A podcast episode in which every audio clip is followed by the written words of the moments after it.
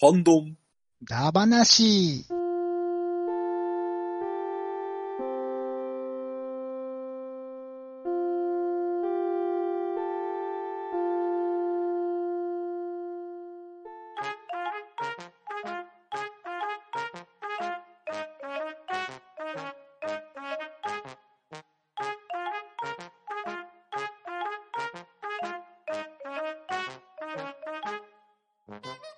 はい、始まりました。ハンドンダ話、ハッシュタグ会となっております。それでは早速、出席を取っていきます。ガネトさん、はい、ガネットです。とめきちさん、はーい、とめきちです。よろしくお願いします。パンタンさん、はい、パンタンです。よろしくお願いします。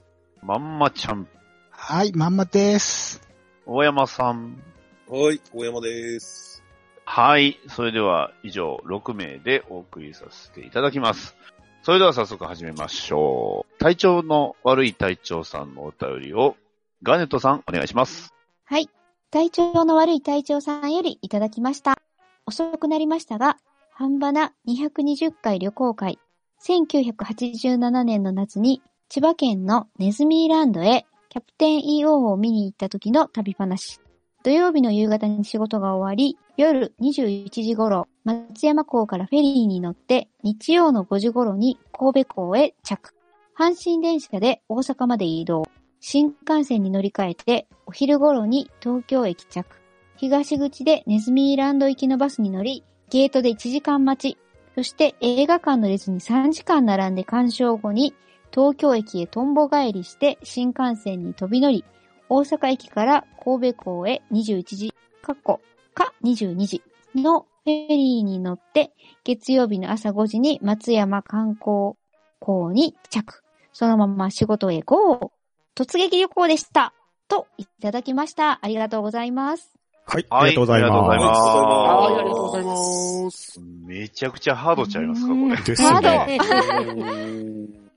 87年ですか。87すごいですね。わー私1歳ですね。一切。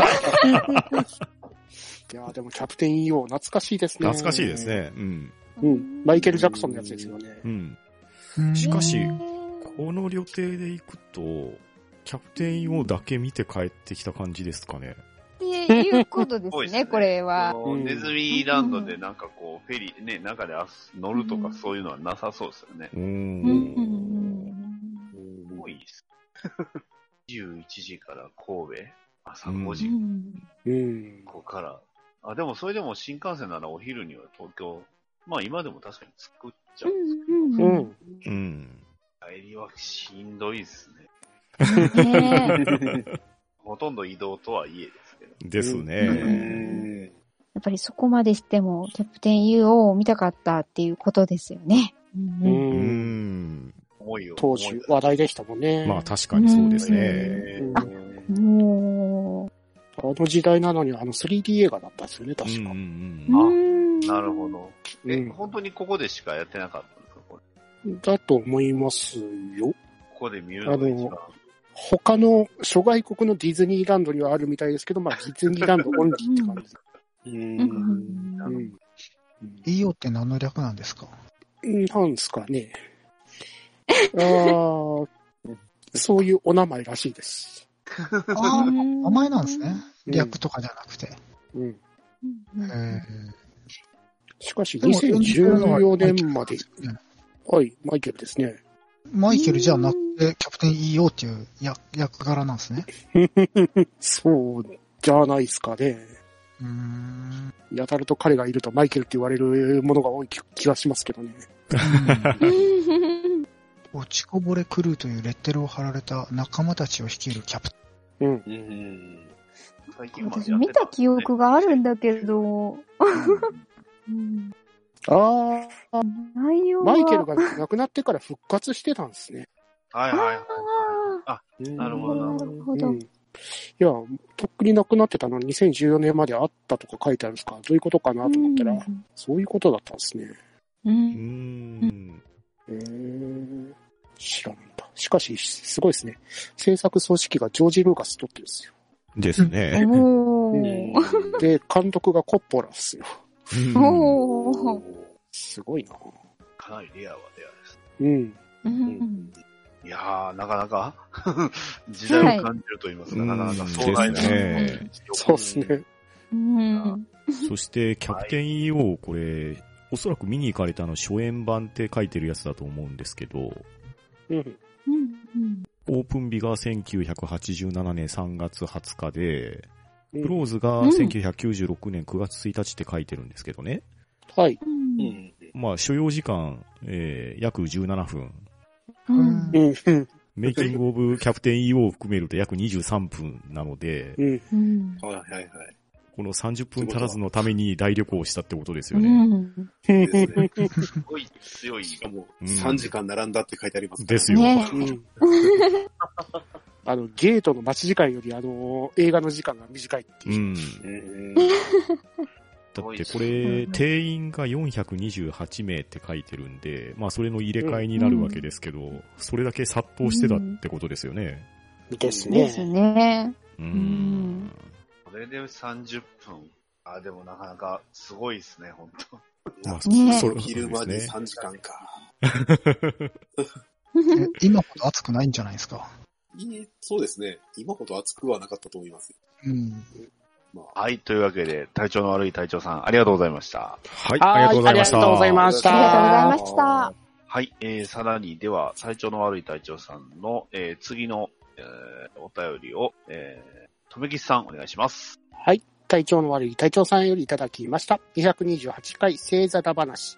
星座の位置を教えてくれる星座版を皆さんはもらった星座版は理科の実験に星座を印刷してある厚紙を切り出して組み立てました。ただ悲しいことに当時の自宅は山の山の南斜面に家があったので、北斗七星は中学生になるまで見た記憶がなかったです。夜はイノシシが出るので夜遊び禁止。好きな神話は北斗七星のお話。飛尺の神話かって？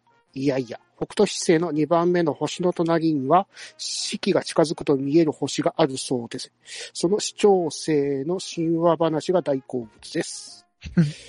おすすめ星空ポイント。夜景が綺麗な瀬戸風峠。え、夜景じゃないって？では、R33 号線の高知県の県境真っ暗で星空がよく見えます。もう一点、熊高原天体観測館天文台はいかがでしょう要予約ですが、天体観測できますし、学芸員さんの生解説プラネタリウムは面白いです。といただきました。ありがとうございます。はい、ありがとうございます。ありがとうございます。す。なるほど。なるほどねうん。確かに、星の隣にあの星があるわけですよね。うん見えちゃダメ赤く、あ赤、あだいたい赤かったりしますね。ですね。で、あの、星座版ですか。うん。うん自作されたわけですか。ですね。印刷されてたやつをうん組み立ててたんですね。なるほど。うんうん。出来上がったのをもらった記憶あります。そうですね、僕も既製品をもらいましたね。うん。うんもらった記憶も作った記憶もないですね。おうああ、そうなんですね。ないかなええうんえ、星座の授業の時に星座パンって使わなかったです？星座の授業なんか受けた記憶がないですね。あれそうですへね。え理科は理科であったような気がするうんんで。すけど。うん、理科はありましたね。とめきちさんはあったっすか？なかったかもしれないですね。なんか、学研かなんかの付録でもらったのかな。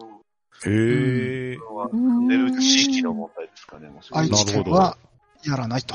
やらないと。あのー、えっと、あれ、真っ黒いやつで太陽は見た気がしますけど、ああーはいはいはいはい。はい。でも、と星、星はやってないですね。というか、まあ、夜の授業もなかったですけど、あのう、んあれじゃないですか。我々あの、世界一位のプラネタリウムがあるんで、そこ丸投げしてるんじゃないですか。そこに行きなさい社と。会見学で行ってう、んあの、見た記憶はありますけど、うん逆に自分そっちは行ってないですね。うんああ、なるほど。うん。まあまあまあ、名古屋市内の特権ですから。ですねう。ん所詮は三河の人間ですから。闇を感じます。対立していく、終わり勢と三河勢。愛知ヒラルキーが。そんなに差があるんだ。でも夜、夜、夜遊び禁止の理由がすごいですよね。こう、イノシシが出るから。うん。うん。うん、イノシシは危険ですからね。神戸の街いい中ですからねも出ますよ。あの、イノシシ。出るんすか？降りてきますから。神戸のあたりはね。こう、すぐ山ありますからね、神戸は。何回か見ました。うんマジっすか？うん怖いですよ。うん怖いっすね。普通に街中に、あの、うん、イノシシがね、ああいう獣がこう、のそのそ歩いてると。うん。怖っ。またでかいんですよ。うんううんん。1メートルぐらいのやつがね。うん。おでかめのやつー、1メートル。ここの上で歩いてると、ちょっと恐怖を感じう。うんんうちの近所普通に道走ってるんで、なんとも思わないんですけど。それはそれでやばし。逆に。あれでしょ？軽トラでドーンって引いちゃって、そのまま持って帰って食べるんでしょ？いや、食べないですけど。いないの？放置するんですか？まる。や、どう、どうどうするんでしょうね。え、よくなんかあのーまあ、物語ではあの、軽トラで鹿とか引いちゃうとそのまま持ってきて、さばいて、いや、でも正直な話、イノシシなんか軽トラで跳ねた日には軽トラの方がぐっちゃりになりますよ。うんあでしょうね。そうねべっこべこになるでしょ。うんえうんそうそれぐらい、へっちゃらなのが軽トラじゃないですか。多分人間の方がへっちゃらじゃないと思います。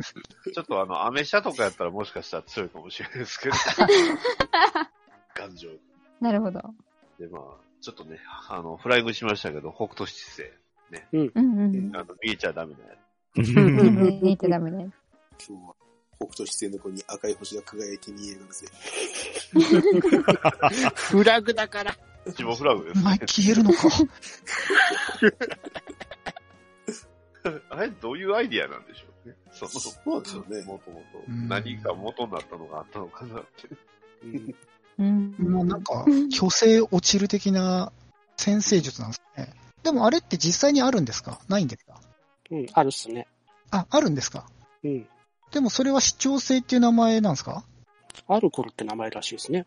うーん。じゃあ、えあ視聴性ではないんですね？あの、現実的には。うん、どうすかね。実際に視聴性って言われてるのかな。でも、実際に会って、今日空気澄んでんなって言って見たら見えちゃいますよね。うん。あんまり見たくない。うーん。綺麗に輝く星の横に赤いのが見えると確かにちょっと怖い。面白いですね。このアルコル、うん、視聴性の逸話が、この星が見えるかどうかでし、兵士の視力を検査していたとも言われてるって書いてあるし。うんうんへえーじゃあ、そこまで明るい星じゃないんだ。うん。うん。ああ、そういうことか。あの、見えていた視聴性が見えなくなると危険である逆なんですね。あ、なるほど。そういうことですか。はい、はい。老いてきてるっていうか、まかまあ、ちょっと疲れで、疲れ目でちょっと目が。ね、その視力が落ちれば見えなくなって弱っている兆候であるっていうことで、なんか視聴性みたいな。うんじゃあ逆うですね。ん。うん。へえ。そういう考え方もあるわけですね。うん。うん。北斗、あの、北斗の剣では真逆になったわけですね。うんうん。見えてるうちは安心っていう、安全というあれが、逆に見えるとやばいっていう。うん。そして、そして当時の子供たちはみんな信じてたという。原先生。ブロンソン先生。まあるあるです。うん。あるあるですね。あるあるですねう。んえっ、と、瀬戸風峠ですかね。うん。全然知らないな。愛媛の方。え知見との県境。ー、はいはいはいはい。うん。へええー峠攻める人たち走ってないんですかね。どどうでしょうかあ、どうでしょどういうところなんでしょうね。うん。検索してみると、瀬戸風峠からは松山の城下町夜景を見下ろすことができますって夜景の写真が出てるんですけどね。うん。うん結構出てますね。これ名前からして瀬戸内の風がこう入ってくるんじゃないんですか？うん。うん。そうですね。山あいから松山を見下ろすということは、その先に瀬戸内海が広がるってことですよね。うん。うんうん。ああ、いいですねう。ん。デートスポットです。ね。うん。うん。あその情報欲しくない。そういうの欲しくない でも確かに街はしっかり見えるんで、夜景は結構綺麗そう。うん。うんそうですね。それだけ暗いっていうことですもんね。ううんんううんん。周りが。うん。夜景が見えちゃった場合って、星空見えるんですかね？ああ、強さにもよっちゃいます。うん。そこの街が賑わってるかどうかですよね。ああ、なるほど。うん兵庫県の場合は、あの、打ちっぱなしとかが多いんでね、割と星が見えないとかありましたけうど、ん。だいぶね、打ちっぱなしも減ったんであれなんですけどね。結構一時期ひどかったっす。あの、打ちっぱなしってあれめちゃくちゃ光るんで、うん。ううん。あれで星が見えないとか、まあまあありましたね。うん。なんかあの、科学館の学芸員の人なんかな？が、20分ぐらいはかかるって言ってましたけどね、目が暗さになれるのに。ああ。だから、あの、上映中はスマホ開くなって言ってんのに、前のやつが開きやがるっていうね。映画館から出ていけってやつですね。映画でよくあるやつです。まあ、注意受けてましたけど。うんそう、そううなんです。ん。えーと、あとは、えーと、熊峠。えうんー、熊高原ですね。熊高原。うん。熊高原町っていう町があるみたいですね。どうやら。うん。うんで、そこの、えーと、観光で、熊、えー、プラネタリウムですかね。があるみたいですね。うんうん要予約なん。ですね。う。うん。うん。ん。あれですかね、その、天体観測するには要予約っていうことなん。ですかね。ああ、なるほど。うん。ああ、そうかそうか。あでもこの天文台のでっかい望遠鏡を使わせてくれるってことですかね。多分そういうことだと思います。はほうほうほうあー割かしでかいやつなんですね。い。ね。うんうんそれで月のね、表面とみたい。ううーん。ん。50分間見せてくれるみたいですね。へおーいいですね。だけなのよーってやつですね。50分でも結構ですよ。なんか、うん。どうでしょうね。いやいや長い宇宙の時間からしたら50分なんて一瞬も一瞬で。え、え、そういうまばたきほどの。まあ、叩きにも足りませんからね。青年は夢のようですからね。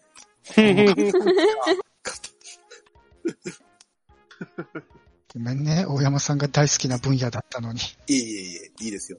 じゃあ、1000年は一瞬の光の矢だったってことで、ええ、そういうことにしておきましょう。そういうことしておきましょ えーっと、じゃあもうこんな感じですかね。はい。えー、はい体調の悪い隊長さんありがとうございました。う。ありがとうございました。はい、はいありがとうございました。はい。えー、では続きまして、体調の悪い隊長さんの、えー、背番号だ話のお便りをパンタンさんお願いします。はい。体調の悪い隊長さんよりいただいております。半ばな226回、背番号だ話。パッとひらめいた背番号は、99番、サモン豊作。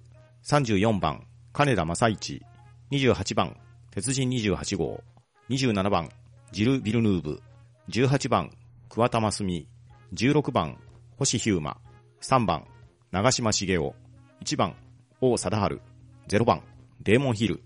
ちなみに私の父は34番、金田正一さんに喋り方といい、顔といい、そっくりです。といただいております。ありがとうございます。はい。ありがとうございます。ありがとうございはいありがとうます。ございます。あの、鉄人28号とね、金田って並ぶと、ちょっと、こう、引っ張られる感じが。翔太郎くん背番号あったっけかな。確かに。ねごめんなさい。鉄ほとんど人28号は背番号って言っていいんですね。そう識 別番号ですね。うんえーそうです鉄人28号って、うん。あの、主人公いきなり28号なんを操作するんですか？それとも、そこまでの試作機が出てくるんですか？確か試作機ありましたよね。あの、うん1号から27号までうん僕なんか自動詞みたいなので見ましたよ。うん。はあ、うん。で、なんかね、多分それまでが試作機で、要はその実践投入したのが28号だったのかな。全然見てないんでちょっとわかんないんで、多分この辺はきっと28号すごい好きな人がいっぱい教えてくれそうですけど。うん。そうですね。最近のやってた、まあ最近ってほどではないですけど、アニメは、あの、突然、あの、鉄人28号が目の前に現れて一緒に戦うみたいな話だったんですけどね。はい。え、リモコンなし？よくよく考えると、なんで少年がっていう感じですもんね。一応、お父さんが作ってたんですよ。うん。うん。アムロ的な設定ですかね。うん。しかもそのテレビ版だと、その鉄人28の方のことを、お父さんは翔太郎って名付けてるんですよ。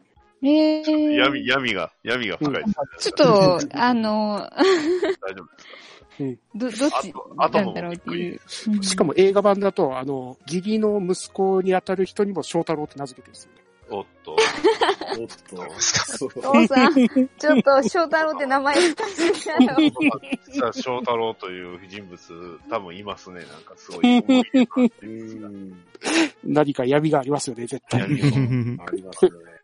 実は、息子だと思ってる翔太郎くんも本当の翔太郎くんじゃないんじゃないの？実は、鉄人29号あたりだったと。なるほど。闇が深いなぁ。うん。対談で作ったらそういうネタに持っていかないこともないそうな感じですね。うん。だしね、アニメが始まった時が楽しみですね。うん。どうなん。でしょう。はい。えーっと、他、これ、あれですね、サモン豊作さん。はあれなん。ですけど、現実とあの、現実じゃないのがごっちゃになってるのがなかなかで入り入り乱れ。うんいい意味だね。でこの、えデーモンヒルさんっていうのは、これはどういう方？これレーサーですね。F1 F1 のレーサーですね。ご覧のレーサーはい。これ、ちゃん中さんも挙げられてましたね。うん。うんじゃあジル・ビルヌーブもそう。うん、そうです、そうです。うん。なんでこんなかっこいい名前なんですかね ビル、ビルネ デーモンヒルですよ。ーねかっこいいですよね。デーモン、デーモンが名前についてるって僕、ね、あの、デーモン閣下ぐらいしか思えない。ちなみにそ、そのデーモンとは違うデ、デイモンの方、なんじゃないですか？どあるんじゃないですか？なんか。ああ、マットデイモン的な。はい。そう、多分悪魔の方のデーモンじゃないんじゃないですか？そうなんです。ああ。た多分で。向こうはデイモンかもしれませんもんね。デーモンじゃなくて。うんうれねちょっと、ですね。でも F1 レーサーさんで確かにかっこいい名前多いですよね。アイルトン・セナとかシューマッハとか。うんもうシューマッハったら本名なんですか？本名だと思ってたんですけ本名じゃないんですか？ど。本名なんですか？なんか、なん多分、か、は、早そうな名前ですよね。ね、本当ね、マッハですからね。マッハですね。うんうんまあ、でも、あれってファミリーネームなんですよね。マッハシューマッハは、んシューマッハ。ミハエル・シューマッハですよ。うん、あ、そうか、そうですね。ファミリーですね。ううんんだからファミリーみんなしてシューマッハなんですよね。うん。ですね。そうですね。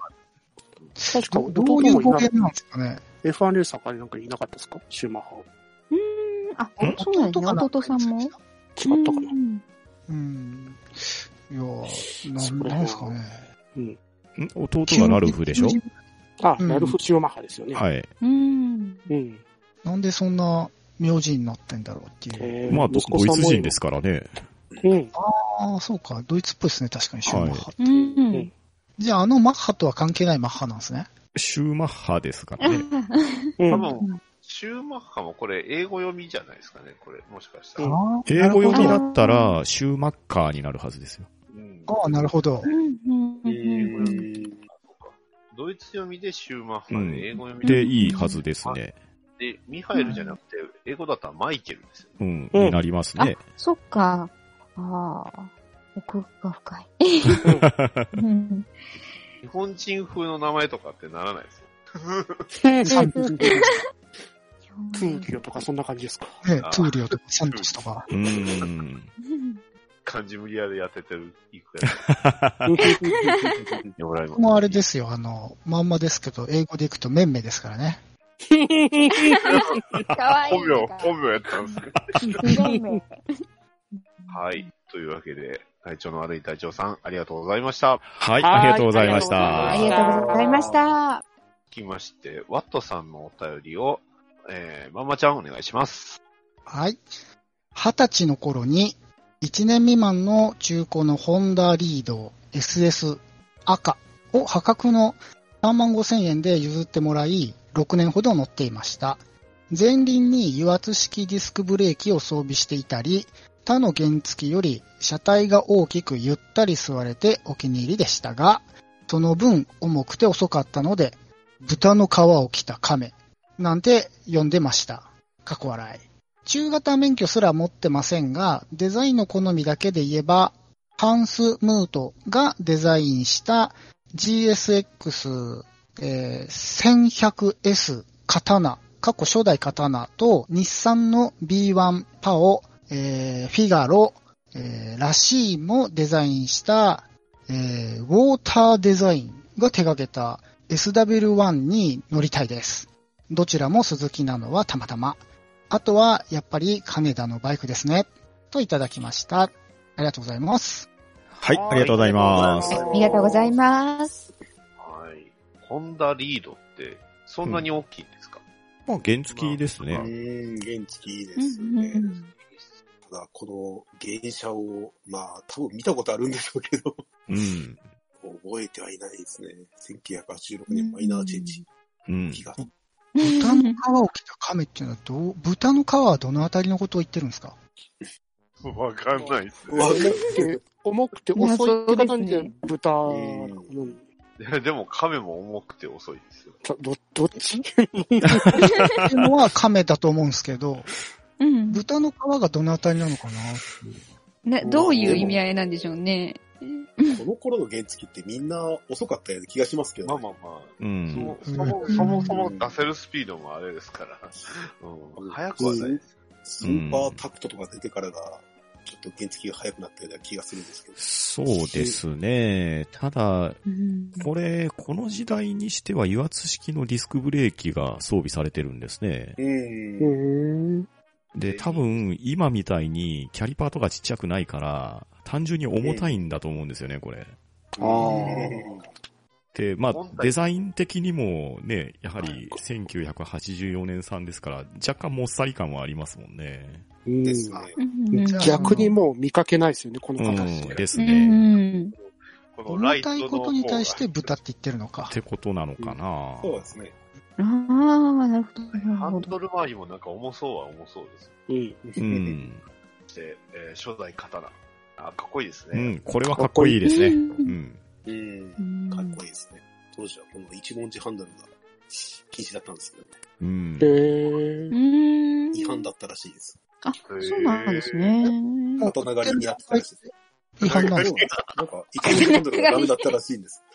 なのに、じゃあ、車検通すときには、付け替えてくださいねってことですか？うん、多分そういうことだと思うんですよね。うーんなんでダメだったかがよくわかんないですけど、なんか確かそんな話を。うん刀狩りって言いたいだけなんちゃうかなって思ったんですけど。うまいなって思っちゃいましたもん。だって うん。なるほどね。はい。戦国時代がここに今。戦国時代じゃないか。えっ、と、江戸時代ですね。刀狩りは。いや、戦国で合ってます。戦国です。合ってますっけあ、そうかそうか。豊臣か。そうだそうだ。豊臣秀吉えーっと、PAO でいいんですかね。えーフィガロ、ラシーン、パオパオした。パオ。うん。うんハイクカーってやつですかね。うん。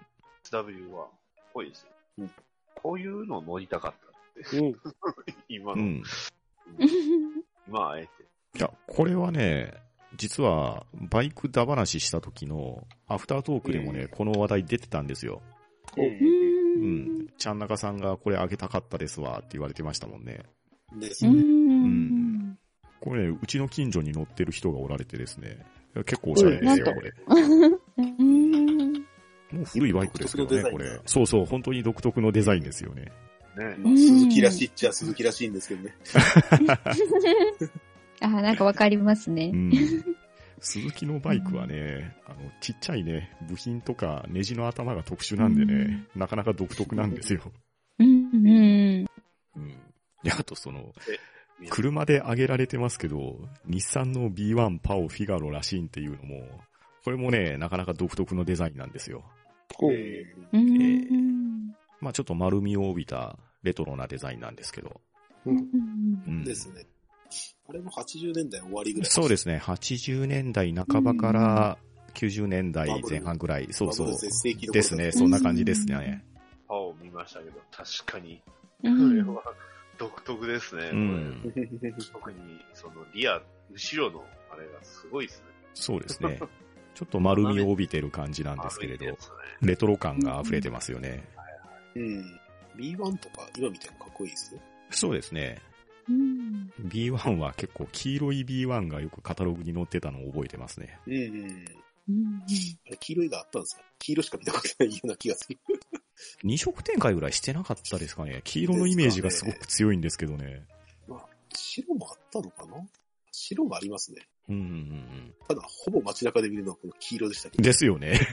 うん。これ今アマゾンで見たらミニ四駆売ってますよ、B は。へえ。うーん。タミヤミニ四駆特別企画商品。うん日産 B1 ブルーバージうョン。ん。うタイプ3ん。車シプラモデル。青は完全に実写のプラ、あの、あれですね。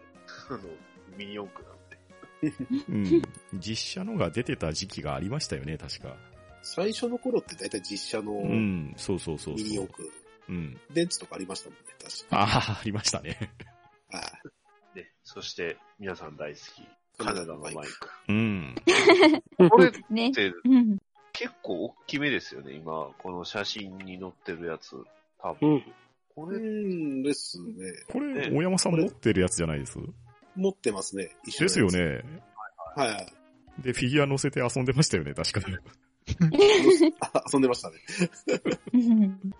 俺はガンダムで行くってやつです。そうそうそう。そっちですね。女の子乗せる方えーだし。いいですね。うん。あでも今ね、よくこう、アキラ見ました見ましたってツイッターに上がってきますけど、うん僕ももうなんか半年に一回は見てるような気がするから、今更な最近ほら、4K のやつが出たから。ああ、ですね。あとちょうどね今年のそうんうん。ちょうどね。あ、ちょうど今年2020年っていうのがね、キーワードでもありますしね。ですです。ね。あと無料配信がたくさんやってますからね。うんうんううん。んう。ん。オリンピックが延期になりましたし。延期延期中止中止 うんでも、あんな大きい建物はまだないですもんね。あのこういうバイクが走る世の中になっていくんでしょうかね。うん。ねえ。ねいまだに車はチューブの中走りませんし、うん飛ばないですもんね空も飛ばないですから空も飛ばね。ないせんがね。そんな予定もないみたいですけど。飛ぶ予定はないです。まあ、でも実際空飛ぶ車はもう開発さ済みですもんね。まあ、うん。あの、と飛べないっていうだけで、あの、うん法的整備とかあれとかの問題で。う。うんん。うん中東の方でなんか空飛ぶバイクに乗ってる警察がなんか配備されてるというああ、るんですけどニュースでありましたね。おーなん。か、すごい、本当にアキラみたいですようんね。うん空高度は結構取れるんですか？どどうでしょうか。あんま低いんだったら別に変わんないですよね。うん。逆になん。かもない気がす。渋滞知らずですから。だから、まあそれぐらいは飛べるとですよね。それぐらい飛ん。でましたよ。うん。そのバイクはホーミングランチャーとか売ってくるん。ですかそれ、ロスサントスの方のやつじゃないですか。そうです。完全にロスサント。ね、あっちはなん。かあの、時間超えそうなやつですけどね、デザイン。車といい、バイクといい。なん。か、怖いなはい。というわけで、ワットさん、ありがとうございました。はいい、ありがとうございましありがとうございまた。したあはい。続きまして、えー、もう一通、ワットさんのお便りを、えーっと、大山さんお願いします。あはい。ワットさんよりいただいております。自分にとって車田キャラ、かっこ笑い、といただいております。えー、これ写真を見てもらったらわかるように。これはですね、ポンタチビタさんのアポロンといえばっていうツイートに対しての、うん。えーの引用リツイートからの、そうですね。うんはいはいはいワットさんにとってのアポロンといえば、はい。うん。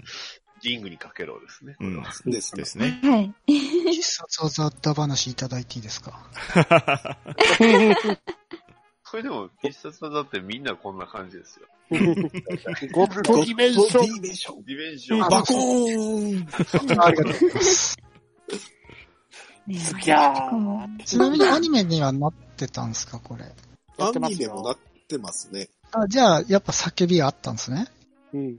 ですねし。かも、でもアニメがね、すっげえ後だったんですよね。うん。へー。へー。セイントセイヤがもうとっくに終わった後ぐらいに人気やったんですからね。うん。でしたね。ですへねへー。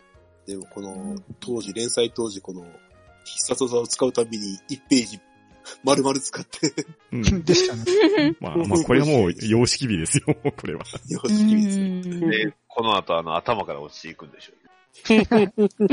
ぐっしゃーっていう。だいぶ首鍛えてますね。いや、それは負けるわ、みたいな。太陽神アポロンは、これ頭、テンパーですか？それとも、置いてるんですか湿気がひどいですね。かなりコテコテしてますよね。コテコテしてますね。無造作ヘアってレベルじゃないですよね。そうですね。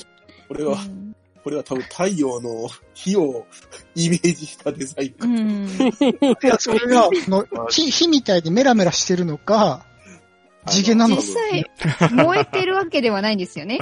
多分朝いやいやい、や朝起きたまま来ちゃったんですよ。やってすっげえ見てたって。整えてこなかった大泉さんじゃないですか。怒られて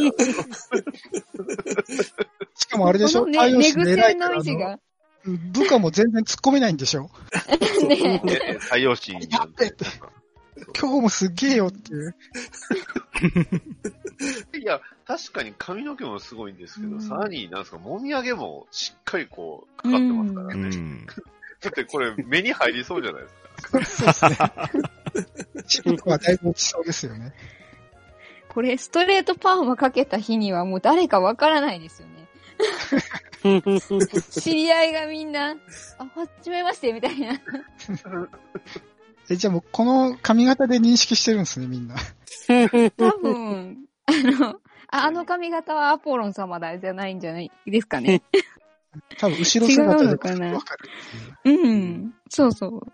アポロつながりで言うと、僕にとっては、あれですね、あの、ペルソナ2のアポロンを思い出すあれ、ああ、いいですね。ああ。これかっこいいですよ、すごい。ええ赤タイツさんです。そう、赤タイツさんね。赤タイツさん。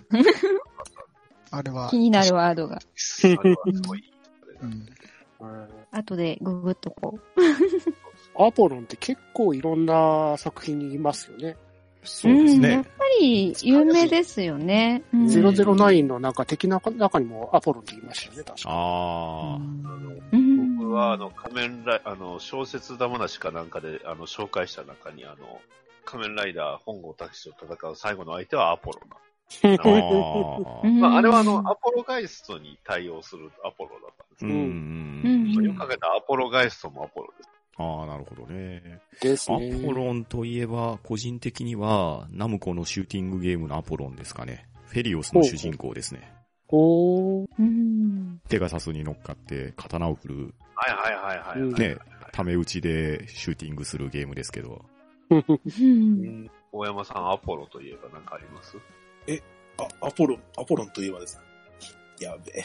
黒人の今、ボクサーの姿がちらちら見てそうね。ロッキーかなと思ったよ。あれ、アポロじゃん。アポロンじゃない。アポロン、ありがとう。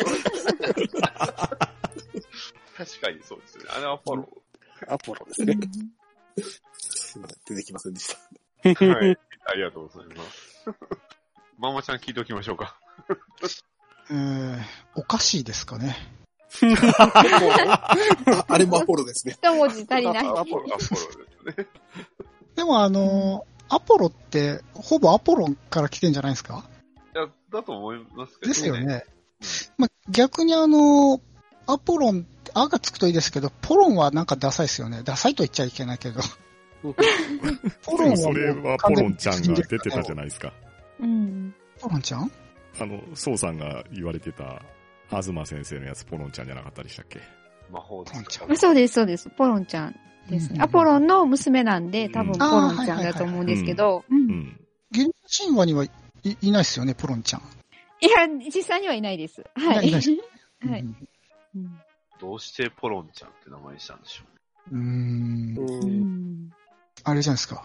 親から名前をいや、3文字取ってんじゃないですか。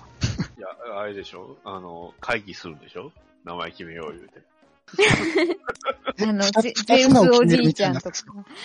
あの、で、もうね、あの、灰皿にはタバコがこういっぱいあってって。あの、詳しくはラジオさん聞いてください。それ会議ではコントじゃないですか。そう。え、ホワイトボードであってですか？ホワイトボードで。いろいろで。もそれあれですよ、オリンポスですからね。神々が並んでますからね。神々がみんなこう、タバコ吸うて、そうね。この数って。後後ろではこう、記者がこう、もうポッポッもう200年ぐらい会議してるけど、いつ決まんのこれって。決まんの。社長どないするんすか？もう誰かポロンと、名前決めちゃって、出てこないのポロンとって。いもう一回言ってもらっていいですか？や、あの、何が？いや、今、今言うたやつ、今言うたやつ。ああ、いや、だからあの、誰かポロンと出てこないのかなって。ポロンと。ポロンと。はい、ワトさんありがとうございました。はいはい、はい、ありがとうございました。はい、ありがとうございました。えー続きまして、えーゼロネスかもめさんのお便りを、えー読みます。ゼロネスかもめさんからいただきました。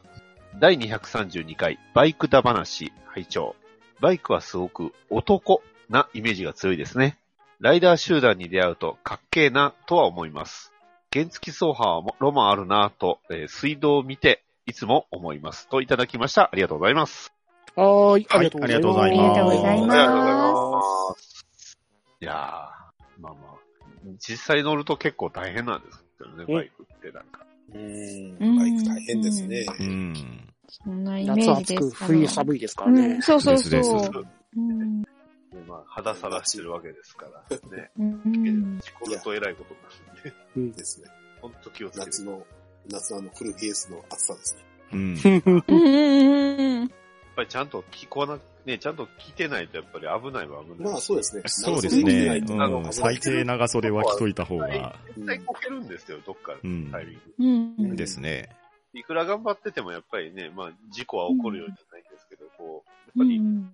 来る時はね、予測なしで来たりもするんで、うん。うん。はいうん。あの、油断して T シャツだけ着て、うん。レーシンググローブはめて、小1時間ツーリングするとですね、なかなかひどい手が出来上がるんですよ。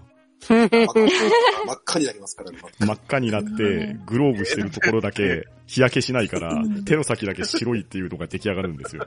ですね。あじゃあ頑張ればパンダカラーもできるじゃないですか。それはあの、メガネかけてる人が大体になっちゃいますよ。あの、外出てるとね。はい。そうそう。いや、実際フルフェイスで目の周りだけ焼けるのありますよ。うんうん。100パンダですけど。ええうん白黒が夏反にあ転しまう。の、僕夏誕生日なんで免許更新大体なったんですけど、うん。教習所行くと、たまにあの、教習所の先生が、まあ教習所の先生別に白バイとかじゃないと思いますけど、自分の趣味なんでしょうけど、そういう方、ありますよね。目目のとこだけ。うん。めっちゃ黒い。そ う肌めっちゃ黒いのに目だけ白いって人ですよね、白いって。うん。でもやっぱり乗ってるのを見ると、うんかっこいいなって思うのは確かにそうなんです。う。うんんうん。そうですね。うん。うん好きでね。また乗りたくなりますね、やっぱバイクの話してると。うんですね。それは間違いないと。えー、ゼロネスさん、ありがとうございました。はい、ありがとうございました。ありがとうございましありがとうござた。いました。はい、えー続きまして、えーフェザーノートさんのお便りをガーネットさんお願いします。はい。フェザーノートさんよりいただきました。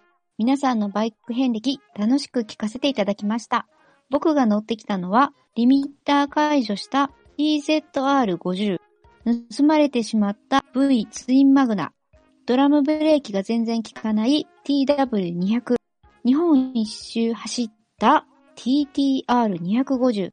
乗ってみたいのは仮面ライダークーガが乗っていた GA SGAS のパンペーラです。といただきました。ありがとうございます。はーい、ありがとうございます。ありがとうございす。ます。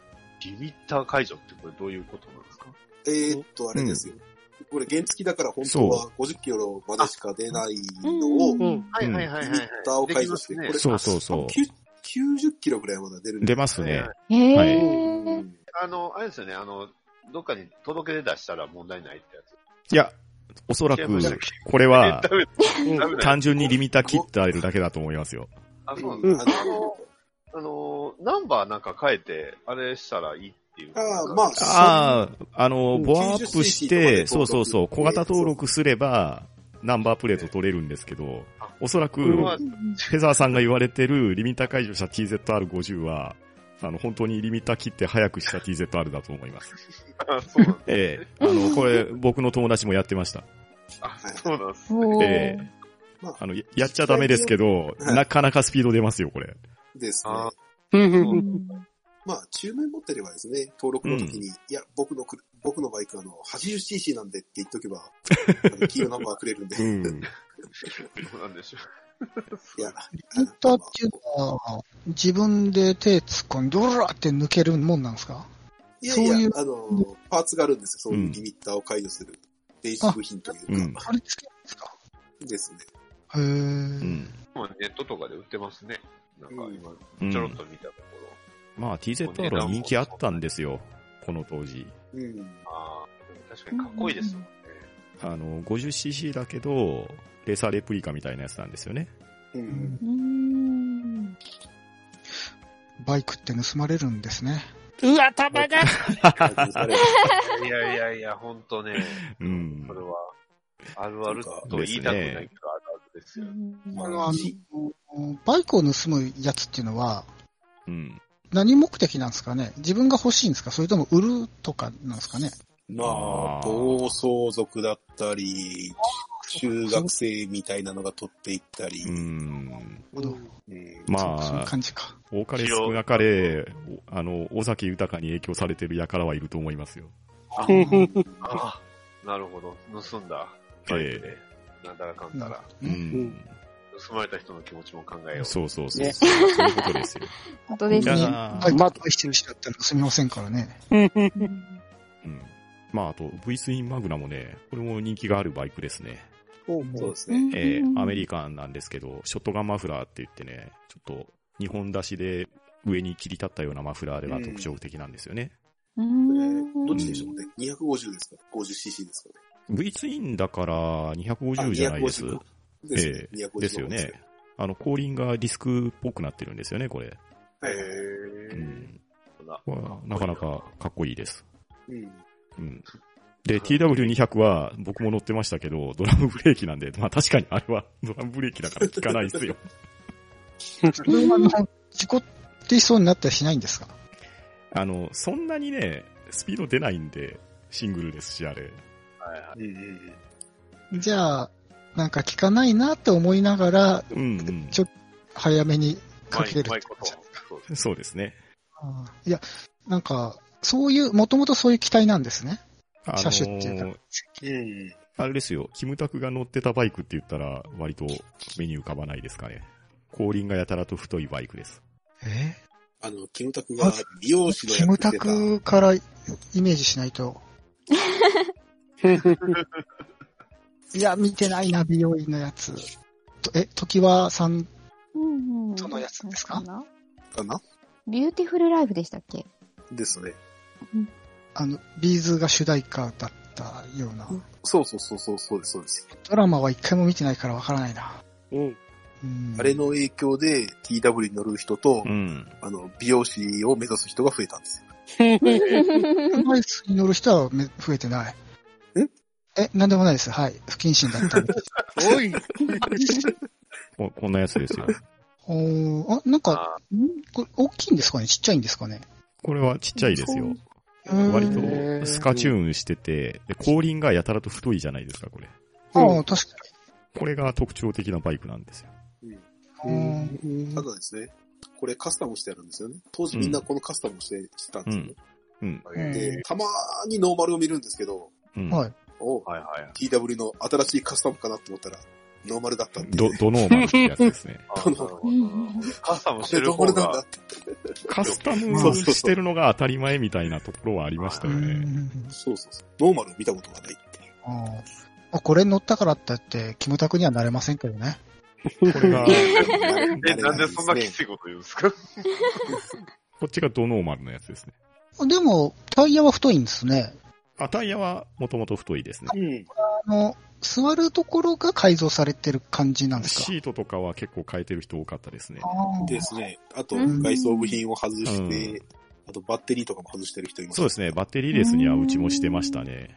うん。で、フェザーさん、に日本一周してたんですね。そう。ねうんこれがすごい。すごいですね。う。うんん。バイクで日本一周はなかなかハードですよ。ですよね。すごいですね。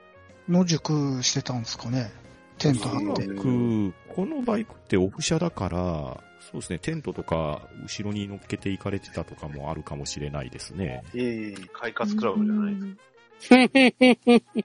自分は見つかったんですかね。自分探しだったの？自分がために一周するわけじゃないと思うんですけど。あ、違うの？違うんです。日本一周する頃には何か見えてくるものがある。仮面ライダーがね、あの、クーガのバイクですよ。うんガスガスのパンペーラー使ってたんですねう。ーん。あいやでも、ガス、ガスパス、ガスガス。ガス、ガスガスいい方ですね。うんこれ、作ガスガス、ガスガス。バスガスバカス。か、カスが、カス。え？カス、カスカスじゃない。に、ククーガの話しないの？空側になってるわけですよね。うんあの、クーガの方は、あの、元の車から頭にね、ちょっとこう、うんなんかあの、と、と、なんか、テンパ、なんかなんすかね、あの三角の頭みたいなのついてるんですよね。うん。ええいや、でも、空川さんが乗りたいのはどっちなんですかね？クウガ仕様に乗りたいのか、うん。ノーマル。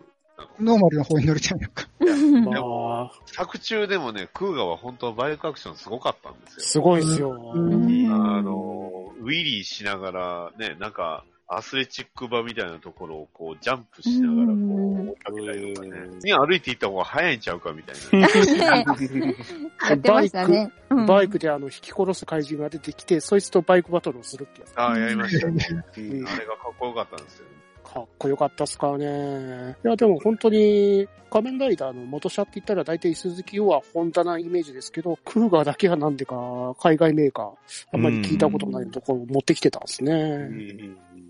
クーガーって小田切さん。小田切さん。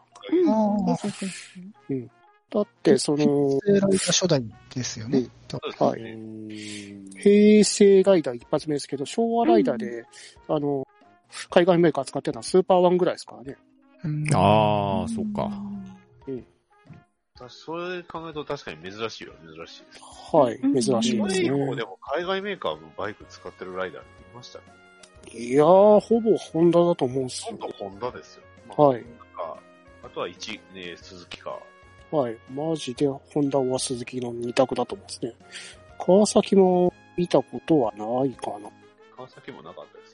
はいまあ、。ただね、バイクで事故かなんか起きたんでしたっけ？どっかで。なんか、結局、バイクアクションが減っちゃったんですよね。減りましたね。しかも、あの、最近のライダーのバイクがどうしても、その装飾がすごいんで、うんあんまりバイク的なアクションできなくて、その、バイクアクションするときだけのためのバンカー、バイクが出てきたりとか。ああ、はいはいなるほどね。デコ車なんで。デコ車っあぽいですあとはあの、番外編じゃないですけど、仮面ライダー龍騎のアメリカ版のドラゴンナイトには、あの、バイクで専専 用の。これはあの、日本版には出てないやつなんですけど、結構びっくりしましたよ。バイク乗る。なんか、スーツを貸したら、お、あの、増えて帰ってきたらしいですからね。なんか、知らんのが入ってんだけど、っていう。誰これって。何ライダーみたいな。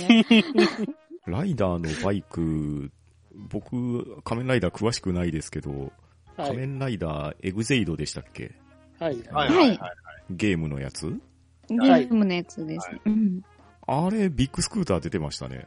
ああ、あれはあのー一般的に乗るやつが、あの、ビッグスクーターだったんです。そうそうそうそう。あ、仮面ライダーがビッグスクーター乗るんだって思って見た記憶がありますね、そういえば。あのー仮面ライダーディケイドは本当にビッグスクータービッグ。スクーター風ですけど、あへれはー確か風なだけなんですよね、確か。うん。で、今調べたらドラゴンナイトのバイクはあれ、鈴木と川崎みたいですよ。川崎、へ川崎乗ってました。うん。うん川崎使ってたんですか？あの、海外なのに。ZZR1400。ああ。それっぽいっちゃそれっぽいけど、みたいな感じです。うんかっこいいな。まあ、そ仮面ライダーのあの、サイトに行くと、あの、元車になったバイクとか全部紹介されてるんで、はいはいそれでなんあなるほどか参考にするといいと思うんですね。うんうんううんん。さすがとめきちさん。ライダー博士。いやいやいやいやいや、うん。知ってることしか知りませんね。て意外とバイクだ話の時にね、乗ってみたいうんバイクで、仮面ライダーのバイク上がんなかったですもんね。そうですね。うんだって、多すぎて、どれが選べないわからん でも、サイクロン号かっこいいです。ああ、サイクロン号はかっこいいですね。サイクロン号かっこいいです。ネオサイクロン号は、どこら辺がサイクロンなのかよくわかんなかったですけど、ヒードの元車もなかなかすごいです。すごいですよね。ホンダのね、えー、これなんだ、なんか、本当にビッグスクーター風ではあるんですけど、ビッグスクーターじゃない。うんということなんで、まあまあ、あのーいろんなバイクがありますね、本当いいです、ね。はい。はい。えー、というわけで、フェザーノートさん、ありがとうございました。ははいありがとうございましたありがとうございました。はい。というわけで、ハンドンダ話では、お便りを募集しております。ハッシュタグハンバナでお便りをいただけましたら、我々読みますので、よろしくお願いします。それでは、たくさんのお便りありがとうございました。はい、ありがとうございました。ありがとうございました。ありがとうございましたは、うん、どん、あ、ば、な、す、